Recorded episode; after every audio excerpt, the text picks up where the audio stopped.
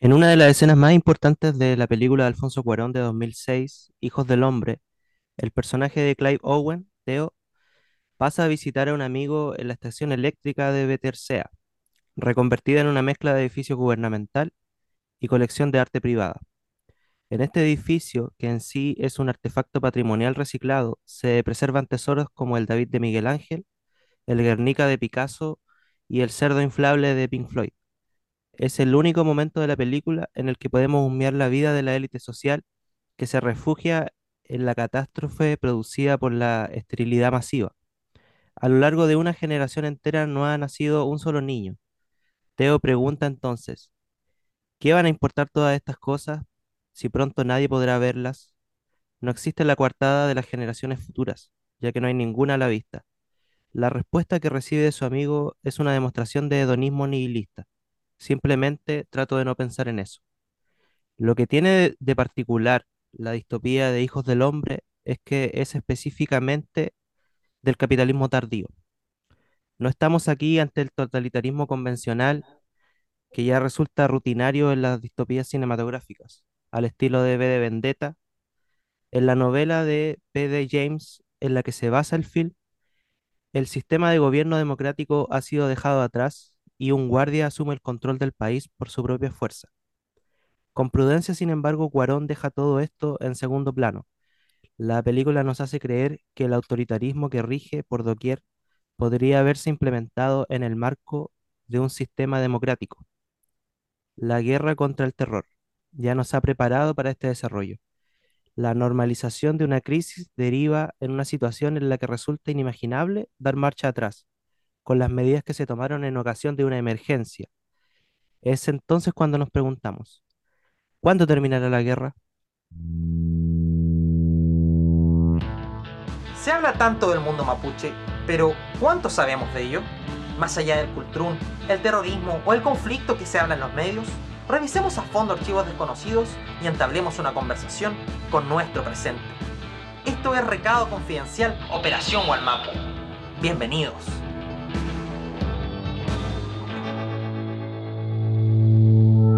Bueno, Ricardo, después de esas palabras de Mark Fisher en el realismo capitalista, em, llevamos varios, varias semanas trabajados con el, con este tema. Eh, si ponerle gatillo fácil, si ponerle no digas Paco. eh, habían varios conceptos dando vuelta alrededor. Eh, tú que estuviste lejos, me imagino que lo viviste de manera distinta, eh, pero eh, estamos claros de que hubo aquí un un proceso que se vivió de manera muy rápida, muy apresurada, muy traumática. em, entonces hubo poco tiempo para analizarlo con, con calma. Y resultó que estaba hojeando libros que no, no he terminado. eh, y me topé con este libro y leí el primer párrafo y dije, pucha, esto está perfecto para lo que, lo que queremos ver.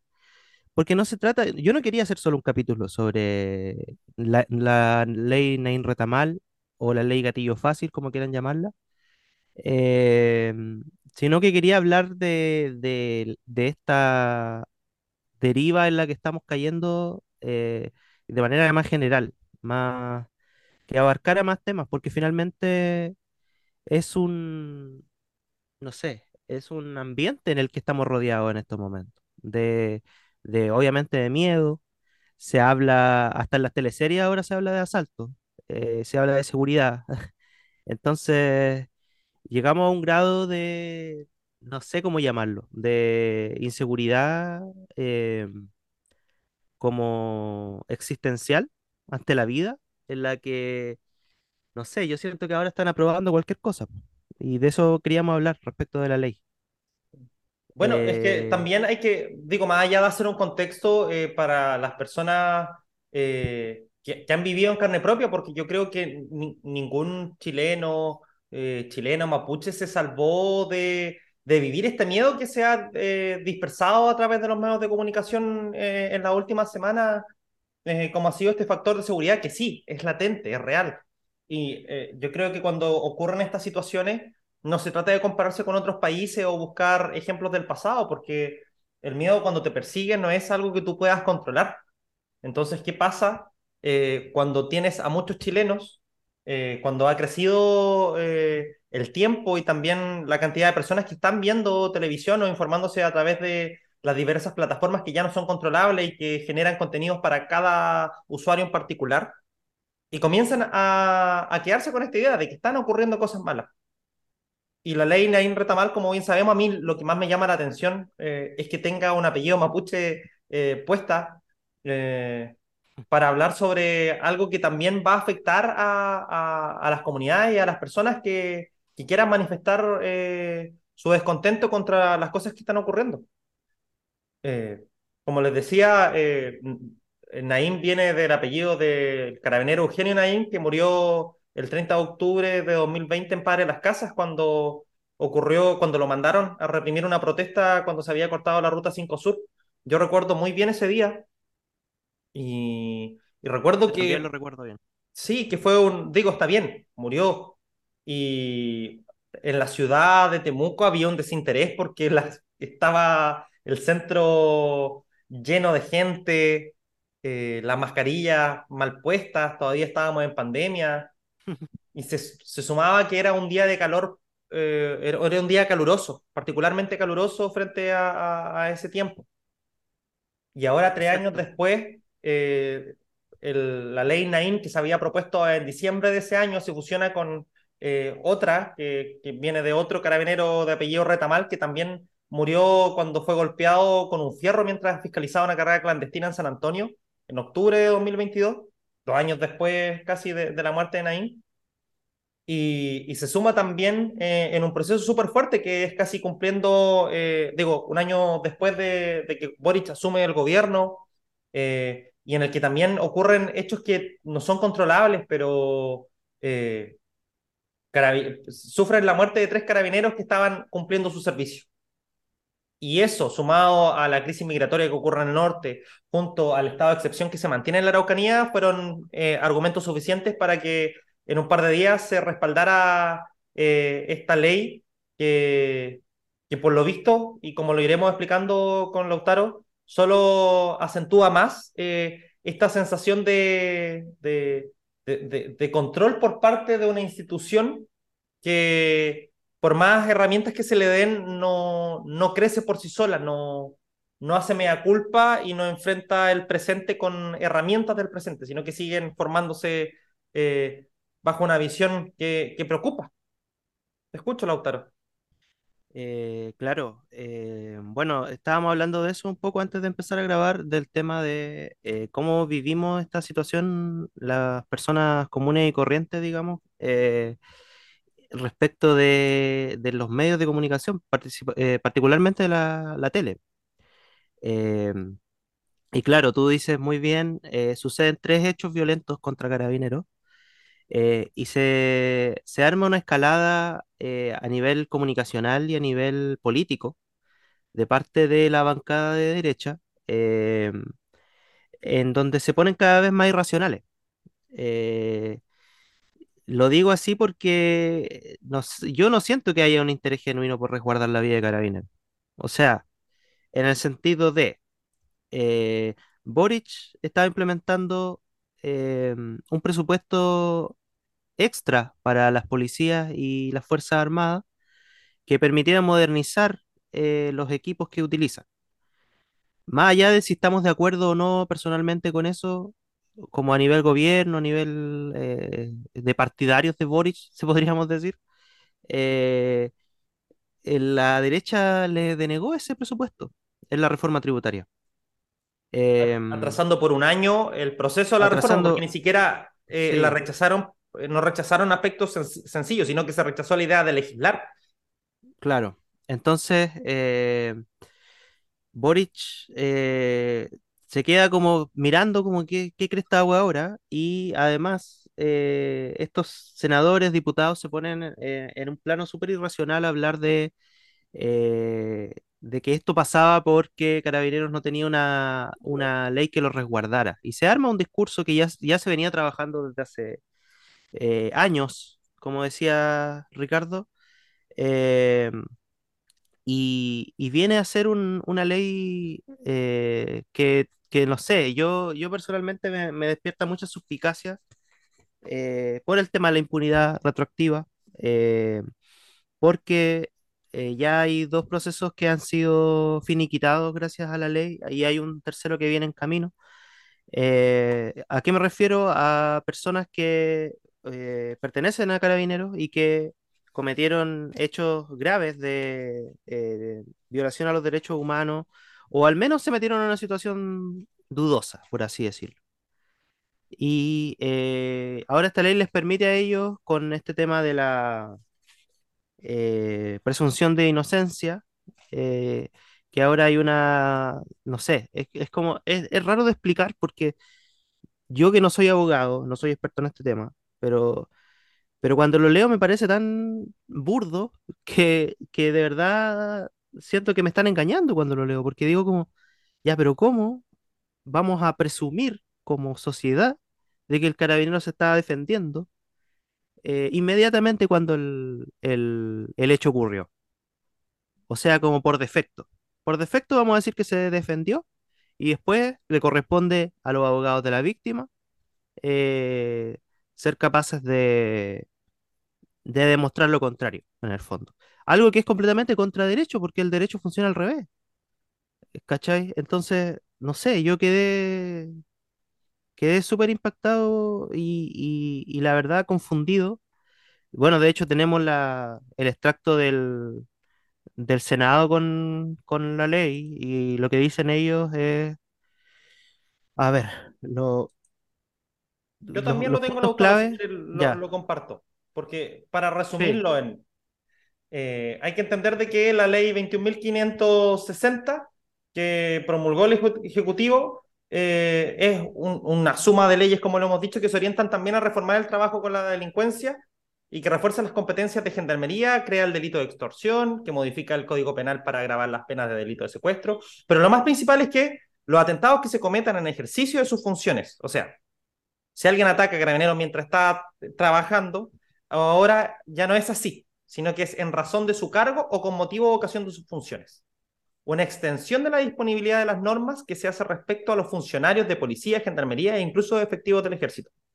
Eh, se incorporaron dos disposiciones, que son los artículos en el Código de Justicia Militar, que ahora ya no tampoco se usa en razón de su cargo, eh, y es o razón o motivo de su cargo que se aplica una nueva figura del atentado en razón de su función en su resguardo a la seguridad pública. O sea, los militares que están en la frontera, eh, eh, o simplemente cuando, no sé, haya estado de excepción, como ocurre en la Araucanía.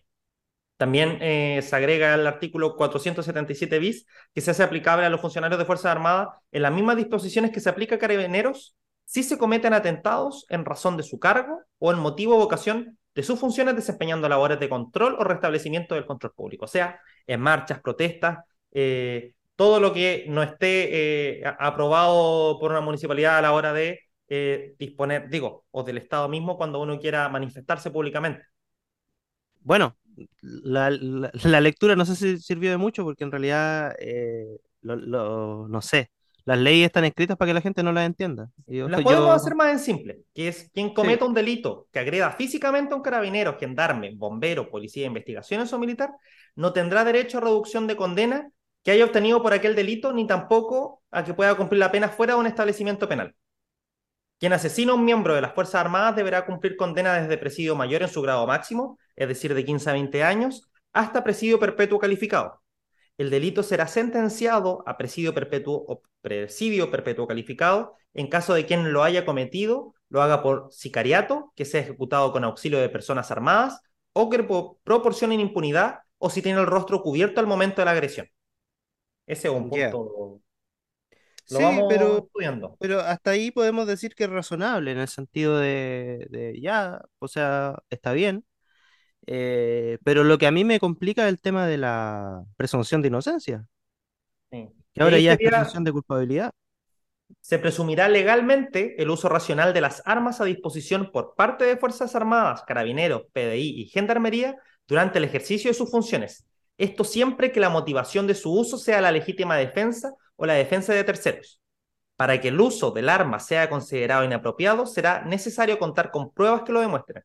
Aún así, existen circunstancias atenuantes para la condena del funcionario público y se podría rebajar la pena hasta en tres grados, a menos que se use eh, eh, hasta que se, a menos que se identifique dolo. Ese es el tema. Ese es el tema al que me refería yo, que me costó tanto explicarlo.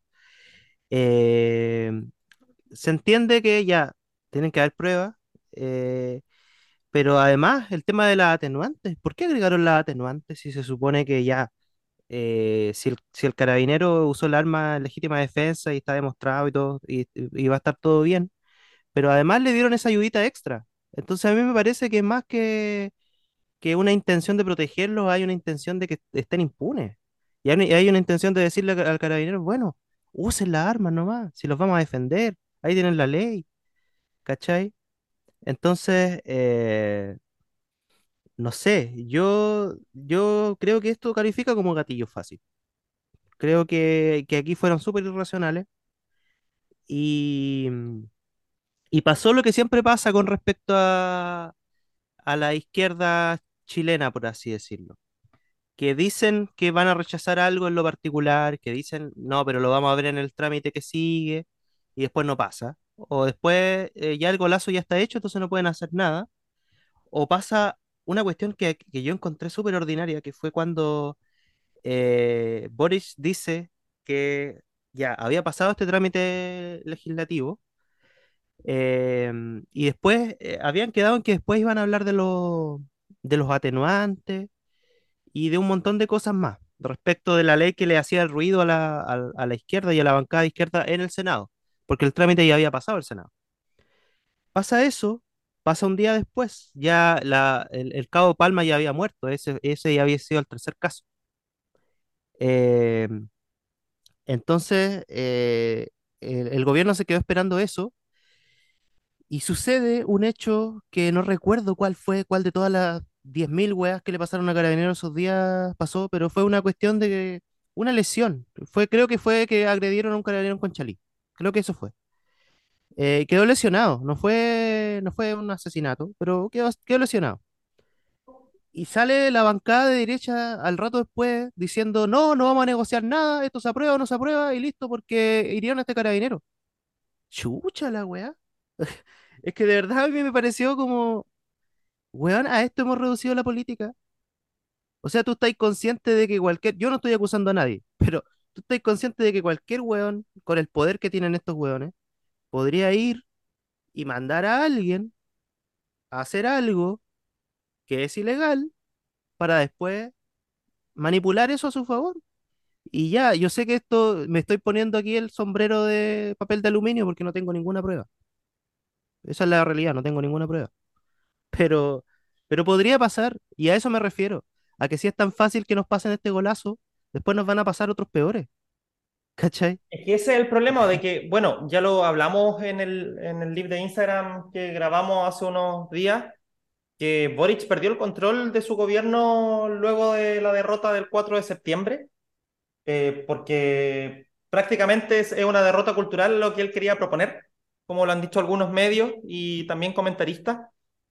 Y lo que ocurre acá es que eh, se han eh, sobrepasado poderes, porque hay que acordarse que, no sé, también a mediados de marzo, cuando ya se estaban discutiendo estas leyes, el general director de Carabineros, Ricardo Yáñez, eh, salió en televisión hablando que había que trabajar en conjunto, de que habían que hacer leyes que entregaran herramientas suficientes a los carabineros.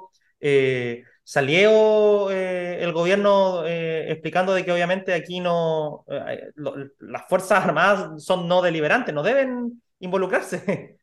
y la derecha ocupó eso a su favor, no sé, pues, me acuerdo de Evelyn Matei diciendo que eh, tenían que respaldar a carabineros eh, y que no tenían que eh, pedirle explicaciones porque obviamente ellos están entregando su, están en las calles tratando de, de cuidar a la gente, pero cuando ocurrieron estas tres muertes, que yo comprendo porque hay que entender que los cabos eh, no justifico, yo siempre creo que hay otra oportunidad, pero muchas personas ingresan porque ya no ven otro camino más dentro de su función como trabajadores y quieren algo fácil o quieren algo que les asegure eh, estabilidad.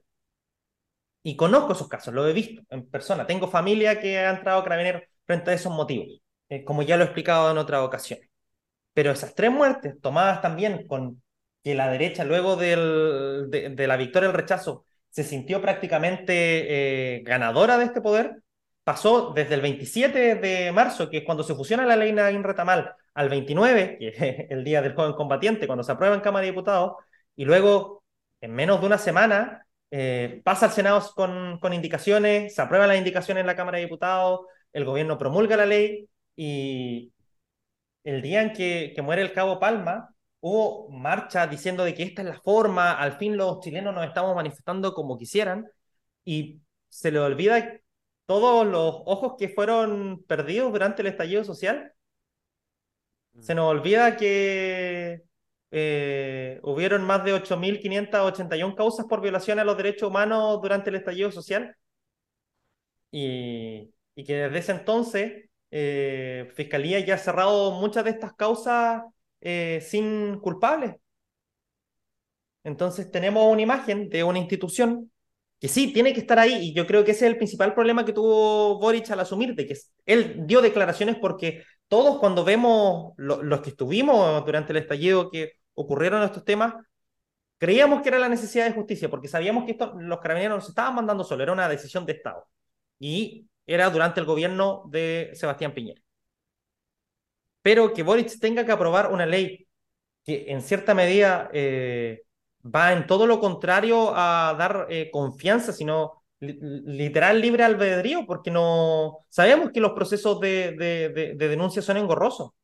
Entonces, eh, ¿qué va a ocurrir cuando un carabinero se encuentra en una situación de protesta, no sé, en la Araucanía, o un militar, y se sienta él amenazado frente a una situación que quizá eh, está de desigualdad, ya sea por arma?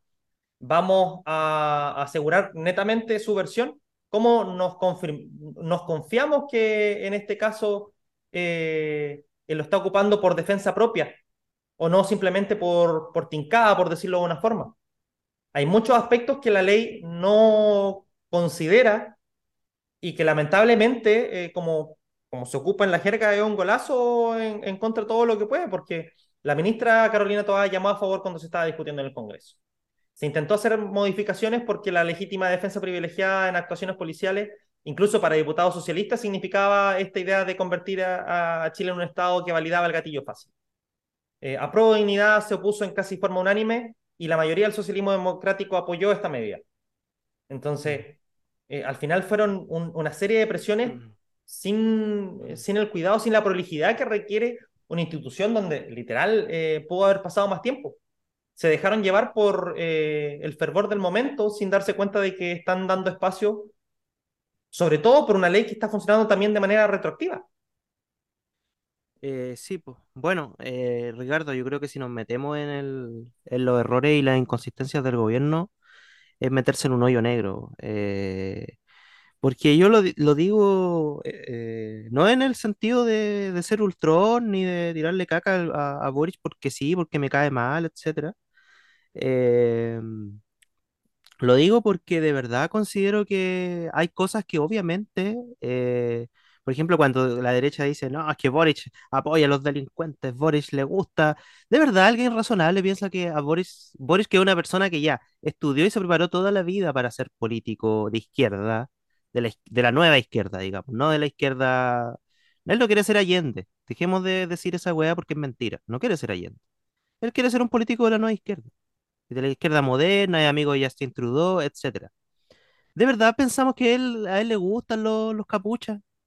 O sea, ¿hasta cuándo? Si no, no, no, no, no pasa, no, no es así. ¿Cachai? Eh, entonces, bueno, por eso digo, inconsistencias pueden haber muchas, pero yo no siento que ellos hayan aprobado esta weá porque estuvieran tan desesperados.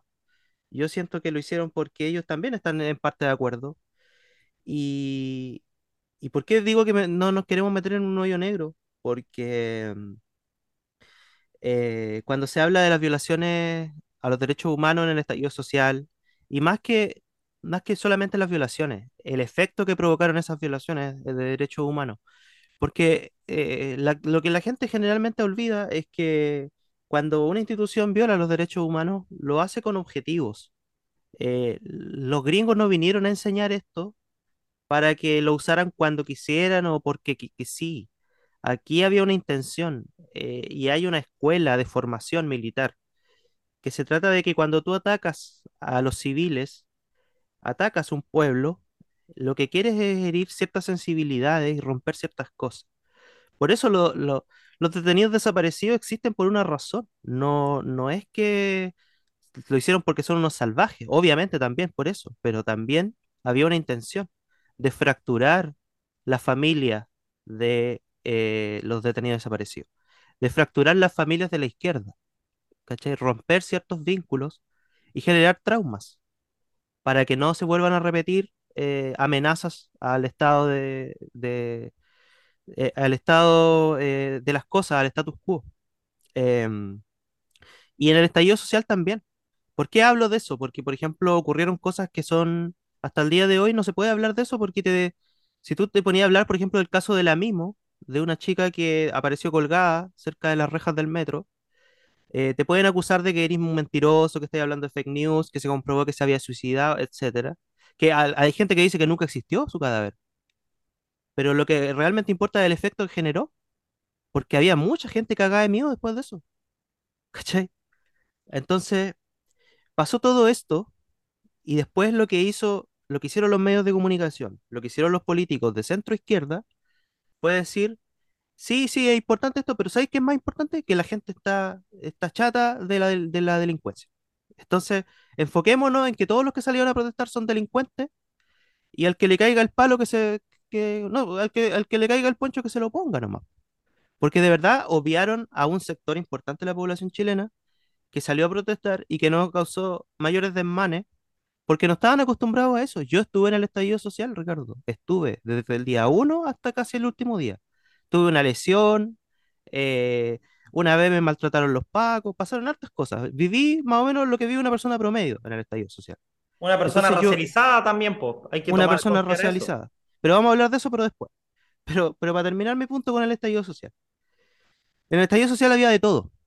Había lumpen, había pendejos de 13, 12 años tirándole molotov a los pacos. que de dónde salieron. Algunos decían que de hogares de menores, otros que los papás no los controlaban, etcétera. Había gente que no sabía por qué iba, pero iba igual. Había gente que le gusta aprovecharse de las protestas para ir a, saquear. Eso existe, siempre existió. Antes eran una minoría, pero en ese, en ese momento donde la efervescencia estaba tan en las calles, la verdad que se sentía como algo muy fuerte. Había gente que, Ricardo, yo vi a una señora de 50 años más o menos, se notaba que era secretaria o administrativa de alguna cosa, porque andaba con un traje de dos piezas, con tacos, Ricardo, con tacos, haciendo barricadas en la calle Montt en Temuco, conmigo, ¿cachai? Y nos despedimos, le dijimos, chao tía, chao, nos dijo, estaba súper contenta la señora. Entonces, de verdad, vamos a decir que todos son delincuentes para darle el punto a, a la derecha, solamente para que nos dejen de huevear un rato. Los Sí. decidieron hacer así, y es un error, y ahora estamos viendo las consecuencias. Ese era mi punto, era todo lo que quería decir al respecto. Pero yo también quiero, quiero incluir otra arista, Lautaro, que yo creo que también tú la puedes desarrollar mejor, que es, está bien, hay que proteger a los carabineros. Ya, ya Boric perdió esta idea que alguna vez de, de reformar porque no, no, no están los apoyos y también la imagen pública no, no lo va a acompañar. Es algo que va a tener que cargar frente a las promesas que hizo para llegar al gobierno. Pero eh, ocurre de que la- nosotros, quizás por nuestros contextos, tú que vives en el campo, yo que estoy fuera del país, no olvidamos un poco de que la violencia eh, está presente y que es, algo que está estructurado. Porque mientras nosotros aquí estamos conversando, la venta de drogas sigue en las poblaciones. Los disparos a lo loco también.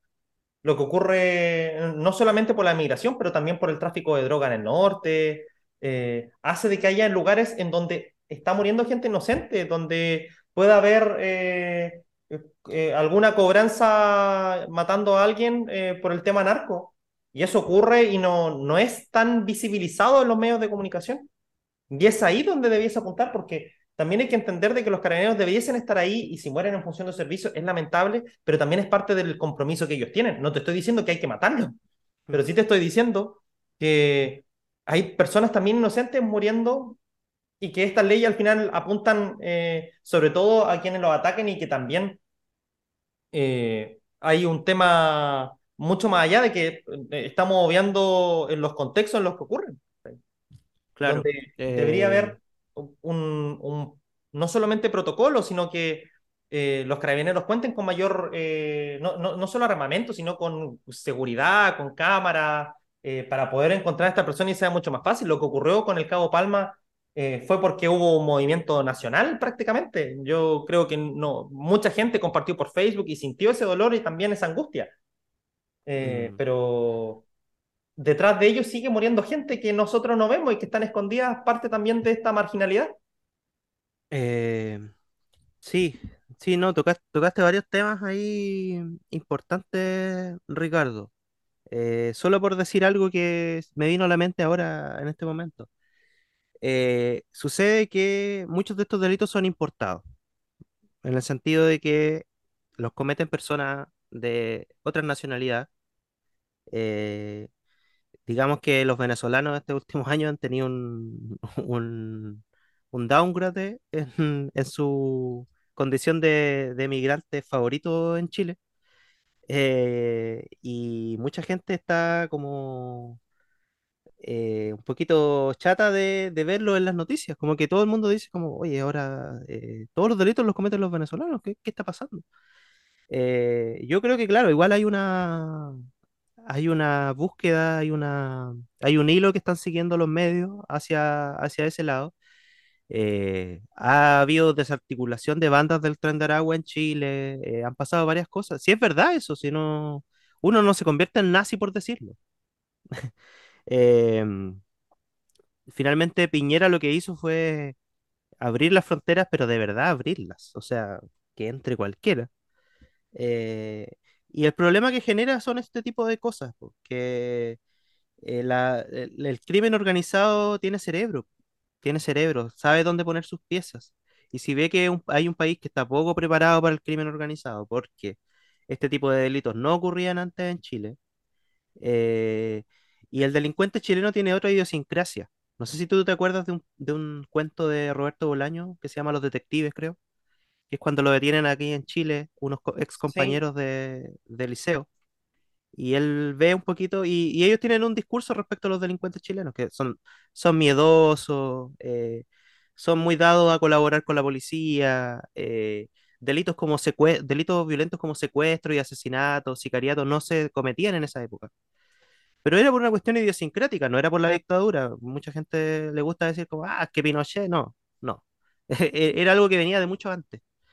Y, y es por la desigualdad también, en el sentido de que el delincuente chileno eh, provenía generalmente de los rastrojos del campo, o sea, la gente que no querían en los fondos, era la que terminaba cometiendo delitos y, y no era gente muy, muy preparada, digamos, como, sí. como De sucede en otros países que se forman mafias, po, encontré el cuento y encontré un párrafo. A los chilenos no nos gustan las armas de fuego, debe ser por el ruido. Nuestra naturaleza es más bien silenciosa.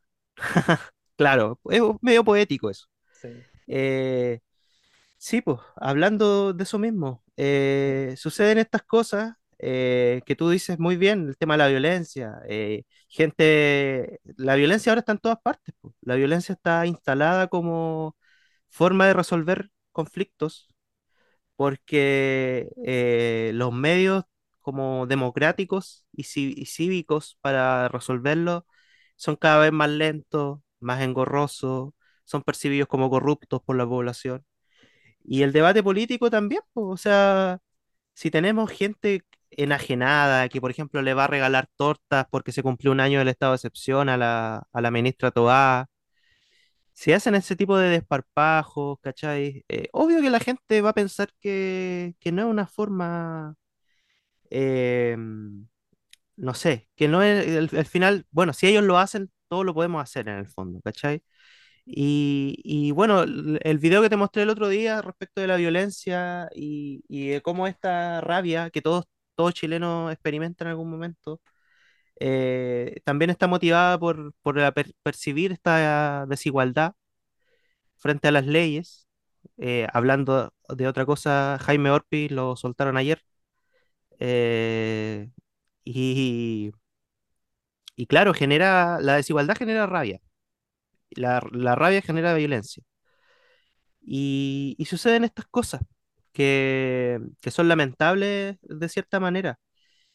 Y lo que tú decías, bueno, ah, y el, último punto de lo que tú estabas hablando, eh, respecto a este ánimo que se generó de cómo hay que hacer una ley que sea lo suficientemente grande y poderosa y dura para que ningún carabinero vuelva a ser asesinado nunca más. Y eso es imposible, weón.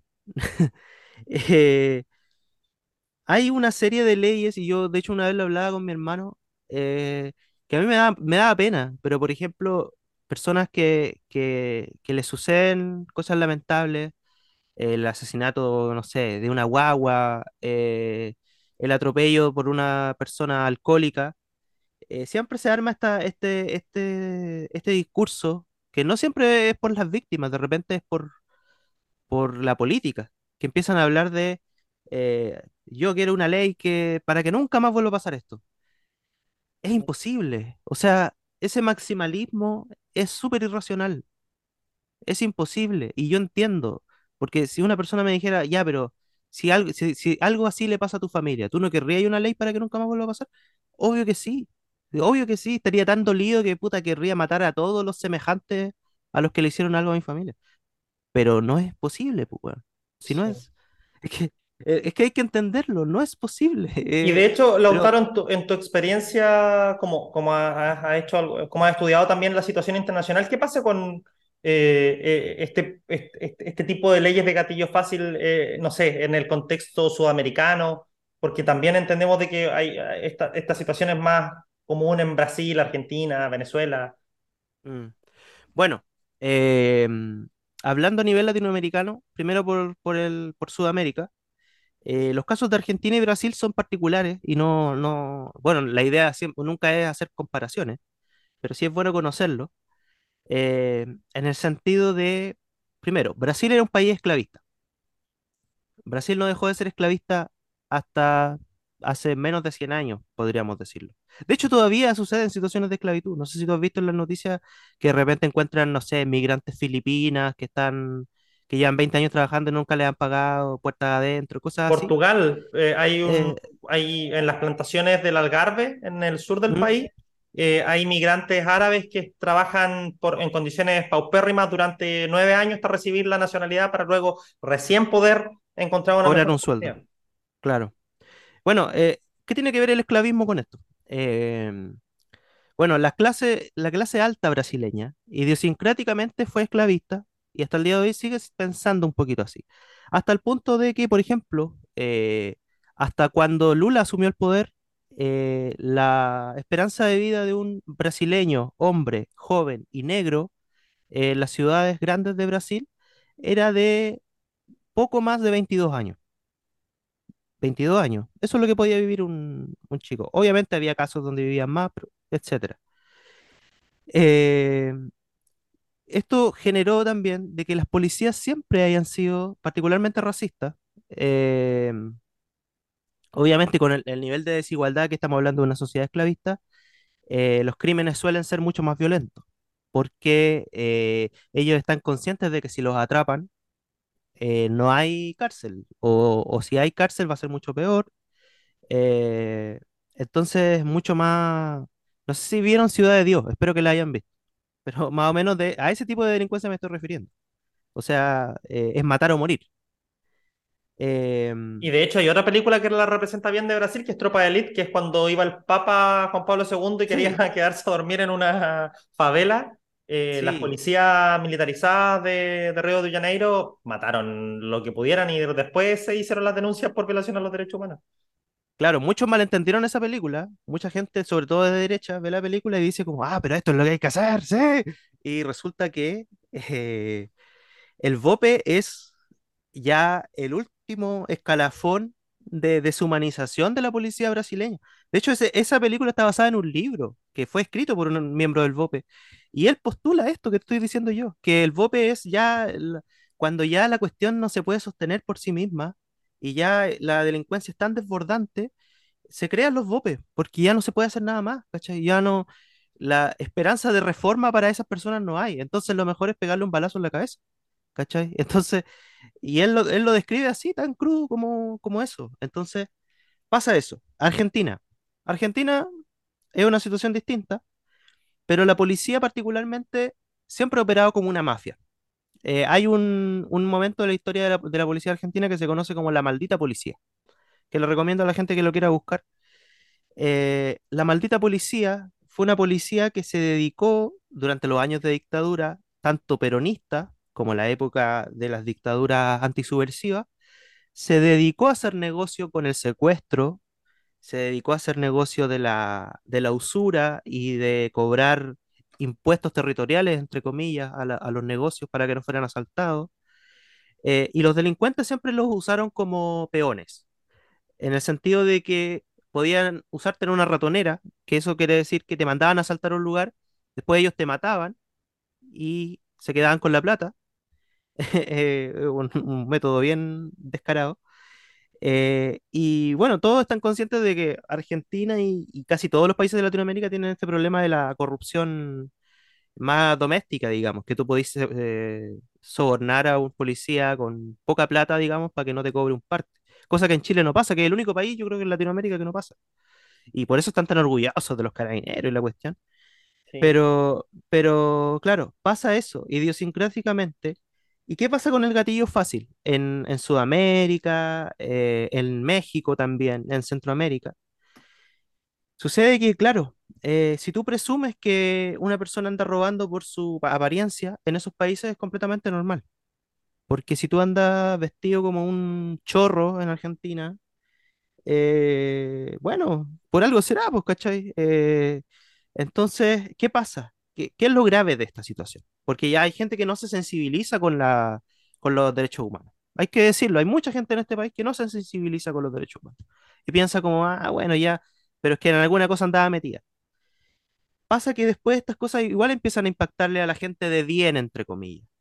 Porque sucede lo que te dije, que en Argentina se formó una mafia alrededor de, de la policía y ellos se aprovecharon del gatillo fácil. Porque bueno, si por ejemplo había un testigo de una ratonera, que una persona normal de calle que iba pasando y de repente ve, oh, mataron a estas personas y no estaban haciendo nada. Bueno, también te matan a ti, y después presumen que lo hiciste tú. Un caso más moderno, lo que pasa con Bukele. Bukele en El Salvador es El Salvador. Bukele eh, acabó con las maras, negoció con las maras también, pero acabó con las maras. Hay mucha gente presa. Y ese es el punto principal, calidad, no cantidad. Porque eh, se ha, re- se ha reportado en El Salvador que han ido a zonas rurales. Y esto me impacta a mí particularmente porque yo vivo en una zona rural. A la policía se le encomendó la misión de cuotas de, de prisioneros. O sea, esta comisaría tiene que cumplirme con 400 presos para el sábado, esta comisaría para no sé cuántos para el sábado.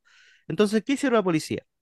Fue a territorios, digamos, más desfavorecidos de El Salvador, eh, sitió la, la comunidad, sacó a todos los hombres, todo hombre que pudiera portar un arma, y los metieron a la cárcel. Y eso es real. O sea, hace poco Chilevisión hizo un, un, un reportaje, pero Amnistía Internacional ya lo denunció hace mucho tiempo. Entonces, eh, claro, eh, cuando caemos en esta deriva irracional de, pucha, eh, de verdad tenemos tanto miedo que hay que hacer esto, eh, al final igual termina impactando a gente que no, que incluso podría haber estado de acuerdo con esto, ¿cachai? Entonces, eh, eh, es lo preocupante del asunto. Sí, y de hecho algo que no hemos mencionado de frente a todo esto y, y que concuerda con el tema internacional es de que también esta ley Nain Retamal menciona que en caso de quien cometa el delito sea de nacionalidad extranjera, dependiendo de la gravedad, podría ser expulsada del país con una orden de no retorno por 20 años, prohibición absoluta perpetua. Y eh, en cierta medida también Amnistía Internacional se pronunció y dijo que criminaliza a las personas refugiadas y migrantes en Chile que no están en situación de migratoria regular. Yo como migrante eh, sé lo difícil que es regular tus papeles independiente el país en el que te encuentres, sobre todo si estás en una situación de vulnerabilidad y también en una sociedad tan burocrática. Imagínate que en Portugal eh, tú puedes estar hasta cuatro años esperando un, un permiso de residencia si es que no te lo apura tu empleador. Y imagínate que no son, no, no todos los casos tienen eh, empleadores interesados en que tú te quedes. Eh, muchos trabajan en negro. Imagínate en el caso de Chile, claro, porque la situación migratoria irregular es una realidad que lamentablemente tampoco se acordó. coordinado y que tampoco se ha hecho un, un trabajo de ley en donde seamos honestos y que demos mayores posibilidades, porque también en este minuto eh, pareciese que una gran parte de la población está en contra de que lleguen más migrantes, eh, en contra de los derechos a los pueblos indígenas, y pareciese que Mm, frente a todo lo que estamos hablando, eh, los únicos salvadores, las personas que están ahí tratando de hacer algo correcto son las Fuerzas Armadas. hmm. Sí, es que es por lo que te dije, por Ricardo. Finalmente, eh, cuando le no empezáis a regalar, cuando le empezáis a regalar eh, los argumentos a la derecha tan como un ofertón, digamos, eh, empiezan a pasar este tipo de cosas. em, ¿Y por qué, por qué vuelvo al tema de, de regalarle puntos a la derecha? Porque eh, no hemos hablado en profundidad de la impunidad retroactiva, que quiere decir que ahora, a- en este momento, hay casos de violación a los derechos humanos eh, que sucedieron durante el estallido social en particular, eh, donde eh, Carabineros se había involucrado y que por alguna razón ahora... están usando la ley para beneficiarse y beneficiar a, a estas personas. y son casos súper dramáticos. Eh, doy el caso, por ejemplo, de una carabinera en Viña del Mar, em, que ahora el top, el, el tribunal ora- oral, eh, des- desestimó su condena por el beneficio que le dieron gracias a la ley Nain Retamal. Y, y ella lo que hizo fue básicamente eh, Cuando llegaron estas personas a la comisaría, desnudarlas, hacer que hicieran sentadillas, insultarlas, eh, etcétera. Un montón de cosas que no debería haber hecho, que se consideran parte de los apremios ilegítimos. Eh, ¿y por qué este caso particular estalló? Porque en realidad esto en las comisarías, en el, en estallido social pasaba siempre. Eh, pero este caso fue particularmente grave porque sucedió que le afectó a dos personas, una madre y una hija, que no andaban protestando. Eran dos personas que salieron a la calle que viven en eh, el sector costero de Viña del Mar, eh, justo cerca de donde sucedieron las protestas, y ellas salieron a comprar al negocio al frente, y Carabineros las agarró y se las llevó presa. Eh, entonces, bueno, pasó ese caso que no, no, no salen los nombres de, la- de las personas, de, la, de las víctimas, pero sí de la carabinera que se llama Lorena Carrillo Y sucede otro caso más, que e- este es más, es más heavy, porque yo lo leí y, la verdad que me impactó harto, que fue el caso de un hombre sordo, que es, conocido como el Peque. eh, él es, es una persona muy especial porque eh, él es sordo, pero no, no le impide hablar, porque él alcanzó a desarrollar el habla antes de quedar sordo. Eh, se llama Bernardino. em, Y resulta que él, durante el estallido social, eh, por ir a dejar a un amigo a su, a su casa, se encuentra con las protestas y no ve a una patrulla de carabineros que lo estaba, le estaba apuntando en la, en una calle perpendicular a donde iban ellos, o sea, no frente a frente, y Carabineros le dispara a mansalva, a quemarropa eh, en el, eh, al, digamos, a la, a la ventanilla del conductor. Él por esta situación perdió su trabajo, eh, le fracturaron el brazo, pasaron un montón de, de situaciones que de hecho lo, lo- tuvieron con, con atención psiquiátrica. eh, es una situación bien, bien fuerte eh, y que ahora Carabineros quedó desestimada su, su participación porque, bueno, eh, presumen de que se estaban defendiendo. Entonces... eh, ahí vemos de nuevo el, el- calado de la ley, lo que finalmente se, se aprobó en esta situación tan desesperada que vivimos como, como país. De hecho, yo creo que eh, frente a lo que tú mencionas, lamentablemente, como la memoria es frágil, la gente no lo va a considerar, pero cuando empiezan a ocurrir casos más actuales, quizás nos demos cuenta, pero cambiar una ley tan reciente no va a pasar. Yo creo que ese es, es como la, el golpe de realidad. Sí, Lautaro, tenemos también una situación compleja porque eh, el uso político de la inseguridad ha llevado a que eh, en, en los hechos estemos todavía con un estado de excepción, que se haya aprobado este tipo de leyes, Mm. eh, que nos estemos Oye, acostumbrando a, a- a todo esto.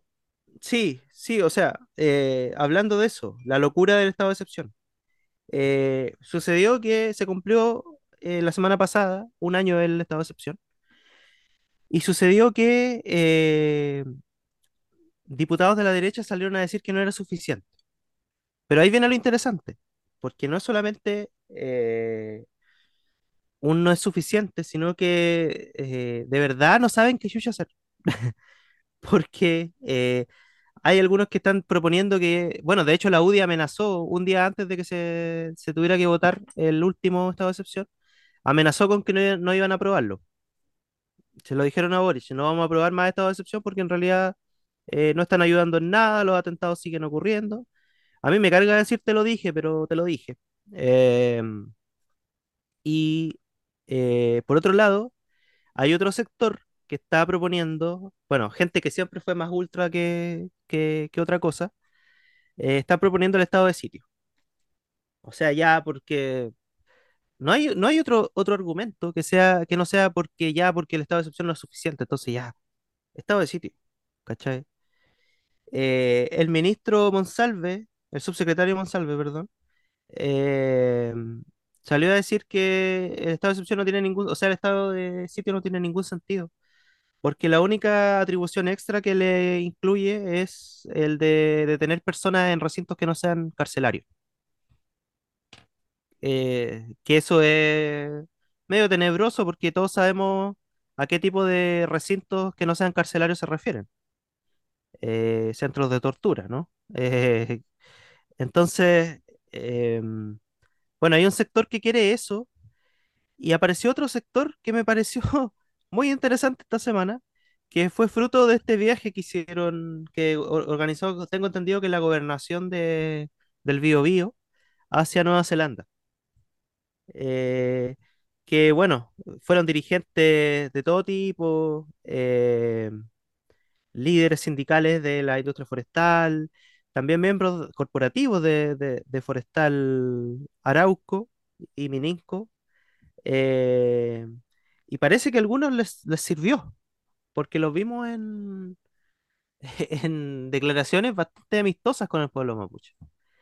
Eh, a propósito también de la, de la situación de la cárcel de Angol, donde se, se desbarató el, el pabellón de comuneros de la cárcel, y se, por, eh, eh, esto en, en Con la castigo por noticia lo que en la pasó. tercera. Sí, ¿no? Y el castigo por lo que pasó el día de las elecciones, que ellos se, se enojaron mucho porque les cancelaron la visita y, y dicen que secuestraron a gendarmes, porque en realidad no sé si secuestrar a una persona es arrinconarla en una esquina. Yo, yo siento que no, hay, no sé, el secuestro yo creo que es algo mucho más calificado que eso, pero, pero bueno, pasó Bueno, eso, en, en la, la sí. Volcanía se le llama terrorismo a algo que siempre ocupa el mismo ejemplo, de que a- a- pregúntale a alguien, a algún francés si es terrorismo para él después de lo que Ah, ocurrió con los claro, atentados del claro. Bataclan. Es que el lenguaje tiene, tiene mucho, tiene muchos misterios. Eh, pero claro, pasó esta situación y ya no hayan que hacer con el estado de excepción. Porque efectivamente lo desplegaron. Efectivamente, hay militares que están patrullando, hay tanquetas, incluso les compraron a carabineros carros que ya no, que no son eh, los, digamos, los, los carros que tenían en pana el ejército de Chile, que se, se los pasaron como ya vayan a jugar con eso, sino que les compraron carros buenos, israelíes y toda la weá. Entonces, no sé, como que se les cumplió su sueño, pues, chiquillos. Si eso es lo que querían, lo tienen ahí, está ahí. O sea, pueden ir a mirarlo, pueden ir a, no sé, celebrarlo, hacer un asado con ellos, pero no es suficiente, pues, weón. Entonces, eh, están viviendo una crisis existencial y no se dan cuenta, porque todos los dirigentes mapuches se lo han dicho. Todo el mundo se lo ha dicho en algún momento.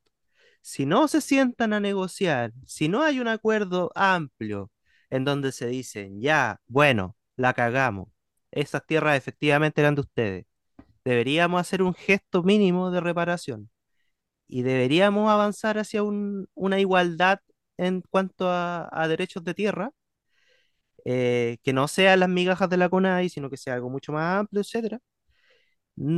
La situación no se va a arreglar. O sea, se los dijimos. se los dijimos y está ahí y no pasó. Está todo en fiscalía. Está todo en fiscalía. Y, bueno, y otra cosa más, eh, pucha, siempre está esta frase que, que la acuñó un, un desgraciado como, como George Bush, que es esta cuestión de no negociamos con terroristas, pase lo que pase, no negociamos con terroristas. Eh, bueno, ese es un principio súper anti, eh, anti la- el arte de la guerra, pues. Porque cuando tú estás en conflicto con una persona, si tú quieres resolver ese conflicto, tú lo vas a solucionar con la persona que, que tiene el conflicto. Es, es- es que suena estúpido que uno lo diga, pero es así, ¿cachai? Las personas que están provocando el conflicto, la violencia, la fricción, etcétera, son las que te lo pueden solucionar finalmente, porque son ellas las que van a parar de hacer las cosas que tú no quieres que, que sigan haciendo, ¿cachai? Y, y lo que ha, lo que ha hecho el Estado chileno es poner un palo blanco ahí y decir como, ya, vamos a ir a solucionarlo, pero con, los mapuches de verdad, los, los, que son buenos, y ponen a un viejo como el Alcamán, o a otro, a, a, a Aniceto Norín, que lo trato mejor porque él de verdad luchó, no como Alcamán, que toda su vida fue un mantenido de las Fuerzas Armadas. Eh, Aniceto Norín, que ya está viejo, ya como que no cacha mucho, ya lo ponen ahí a negociar. ¿Qué va a negociar Aniceto Norín si él no manda a los otros grupos? Él no controla nada. Entonces te das cuenta lo, lo ilógico que es. Entonces, bueno, me encanta, eh, hablando del tema doméstico, me encanta que estén en este, por así decirlo, eh, crisis existencial de sus, de sus propuestas, de sus soluciones, porque llevan un año solucionándolo y no han solucionado nada. Entonces me parece Y muy tiene ahí al ministro Giorgio Jackson hablando del plan Buen Vivir, Buen Vivir y no Es ocurre que no, nada. y no lo, es que no lo dejan usarlo. Ese es el tema. Eh, la derecha tiene tan cooptado el gobierno y, hay sectores, sobre todo en la Araucanía, como el delegado presidencial, que habla como si fuera eh, Miguel Mellado, o sea, entre Miguel Mellado y el delegado presidencial no noto ninguna diferencia y eso es un problema, señor Boric. Eh, tienen tan cooptado el tema que la gente que está a cargo, los técnicos que están a cargo del, del Plan Buen Vivir, hace rato que ya lo tienen solucionado lo que querían hacer. El problema es que no lo pueden implementar, porque implementarlo implica empezar a hablar de diálogo con personas que a ellos no les agradan, ¿cachai? Entonces, porque las conversaciones estuvieron en su momento. Si por algo la ministra Isquia se vino a dar una vuelta para acá y le pasó lo que le pasó, todos sabemos, pero había una intención de hablarlo, ¿cachai? Entonces, bueno, eh, yo, yo creo que este programa iba para otra cosa, terminamos hablando de cosas súper domésticas, pero era inevitable. Pero lo que yo quería decir era, bueno, en realidad no, no deberíamos estar tan felices, porque eh, toda esta deriva en la que hemos caído de la inseguridad, eh, como decía Mark Fisher en el texto que leí al principio, eh, oye, eso no lo aclaramos al principio, la gente va a pensar que, bueno, No, la gente que llega hasta si lo acá, dijiste, ah, ya, ya, es que, ya, bueno, eh, en el texto de Mark Fisher, lo que él plantea es que, bueno, estamos en un punto del capitalismo tardío, en donde la, la única garantía que tienen los estados de mantenerse en estas inestabilidades permanentes de crisis financiera, crisis ecológica, etcétera, eh, es a través de un eh, estado eh, policial. Y para mantener un estado policial, tú no puedes solucionar el problema policial, porque si tú solucionas la inseguridad y la gente se da cuenta que ya es seguro salir a la calle, que nadie te va a asaltar, que nadie, eh, entonces la gente se va a dar cuenta que el estado policial ya no es necesario. Entonces, esta, este, yo lo que quería decir era que este, este problemita que tenemos con la seguridad, eh, si lo dejamos en manos de estas personas no se va a solucionar nunca, porque les conviene, porque les ayuda, porque es lo único que los mantiene, como tú dijiste muy bien. En el fondo esto es para que la gente no salga a protestar, o para que cuando proteste la piense dos veces antes de salir a la calle. Y no, y no antes de tirarle una piedra a carabinero. porque yo vi personas que no le habían tirado ni una piedra a Carabinero, que les llegó también su, su perdigón. Entonces, sí, de verdad, chiquillos, dejemos de engañarnos. Todos los que fuimos a una marcha alguna vez en el estallido social, ni siquiera es necesario que hayamos estado todos los días. Con que hayamos ido una vez, sabíamos que Carabineros muchas veces atacó primero. Muchas veces. Entonces, eh, esto es lo que va a pasar. Este es el mundo que estamos viviendo. Y por eso la seguridad es un tema que deberíamos conversar, es un tema del, que deberíamos instruirnos, de que, del que deberíamos educarnos, que no tiene nada de malo, que no nos convierte en fachos hablar del tema. eh, y de verdad vale la pena. Y bueno, como les dije, en este momento no hay esperanza. Así que cuídense, no sean irrespetuosos con carabineros. Y no vean te- televisión.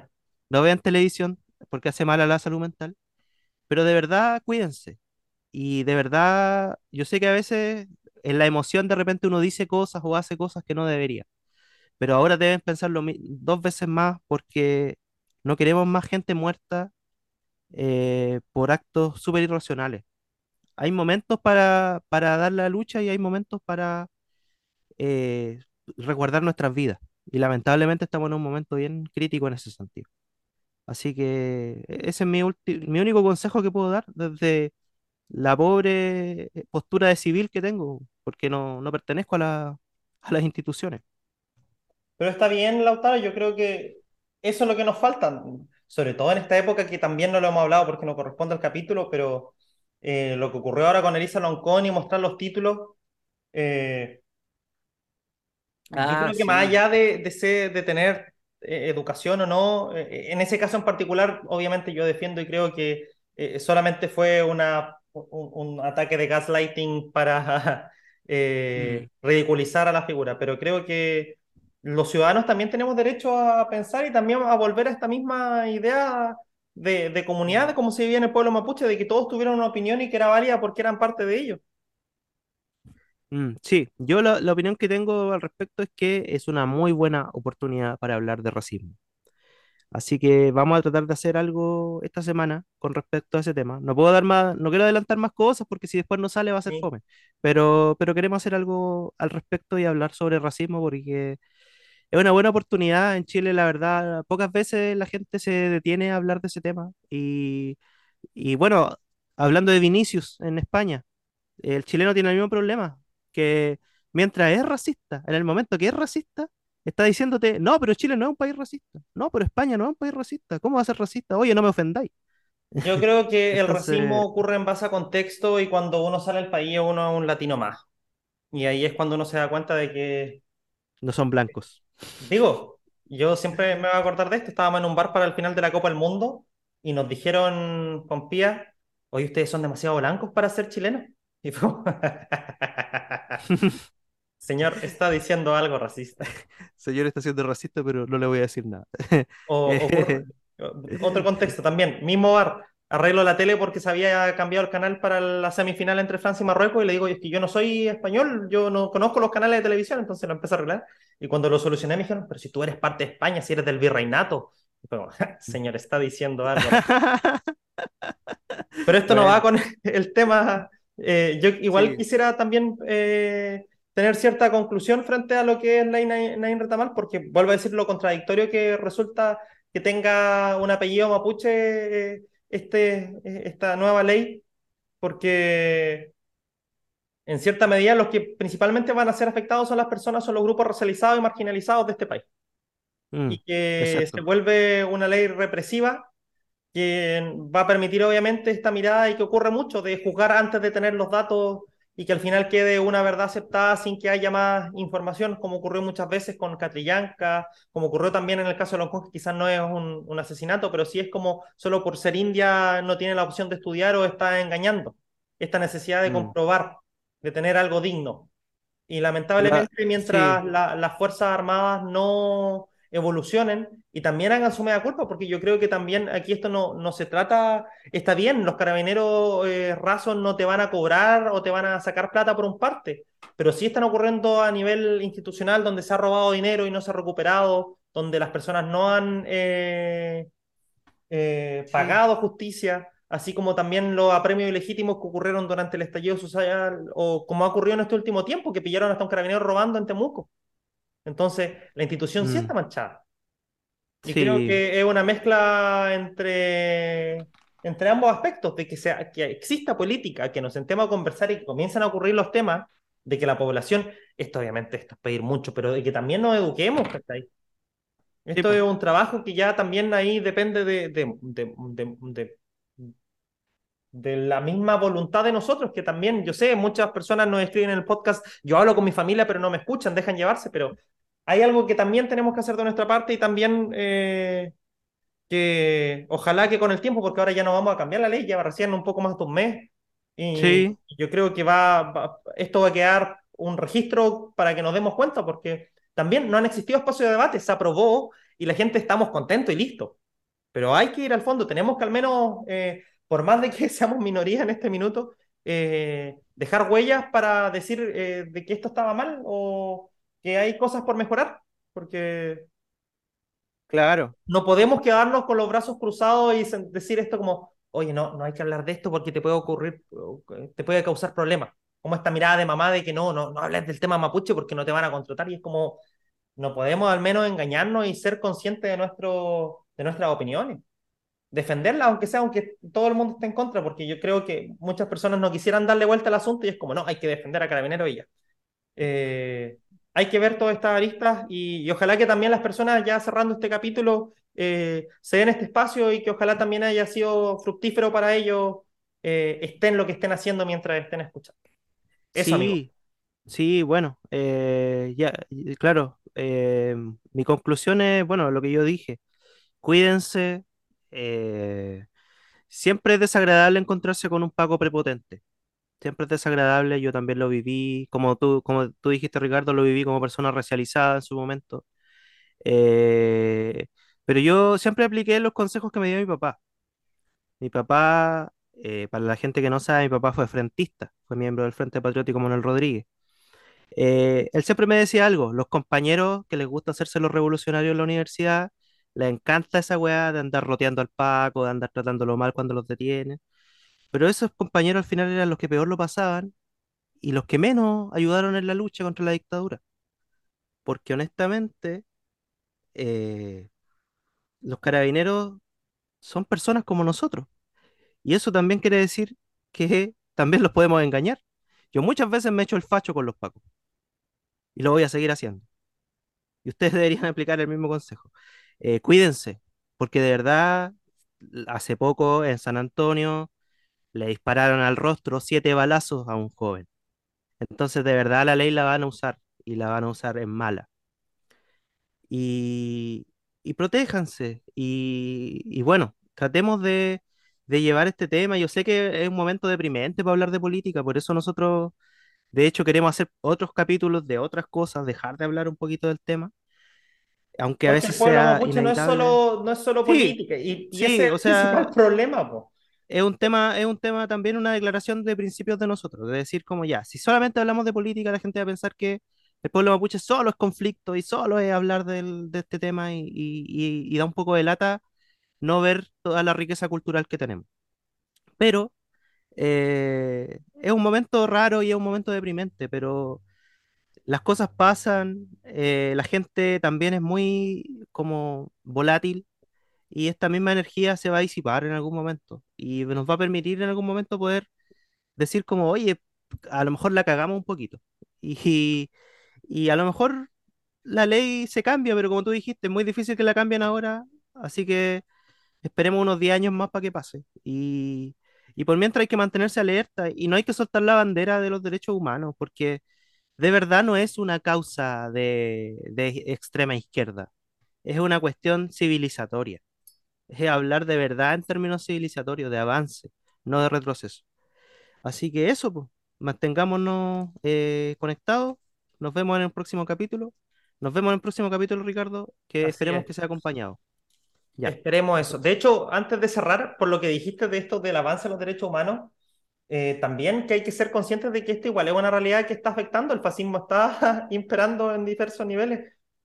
Sí. No, porque hay, experiencias que forman y yo creo que el estallido en algún minuto va a permitir eh, que la gente se dé cuenta de que eh, los derechos humanos hay que cuidarlos, así como ocurre en Alemania, donde también ocurrió algo, pero aún existen neonazis. Entonces es algo que hay que defender y que Siempre, no se nos puede escapar y, y que también siempre. nos define como personas. Es un tema de, de- no solamente de, luchar, sino de, que, de decir que al final, independiente de donde vengamos, somos personas y yo creo que eso es eh, lo que nos permite tener esta altura de mira sin soberbia, sino de, decir, creo que esto está mal.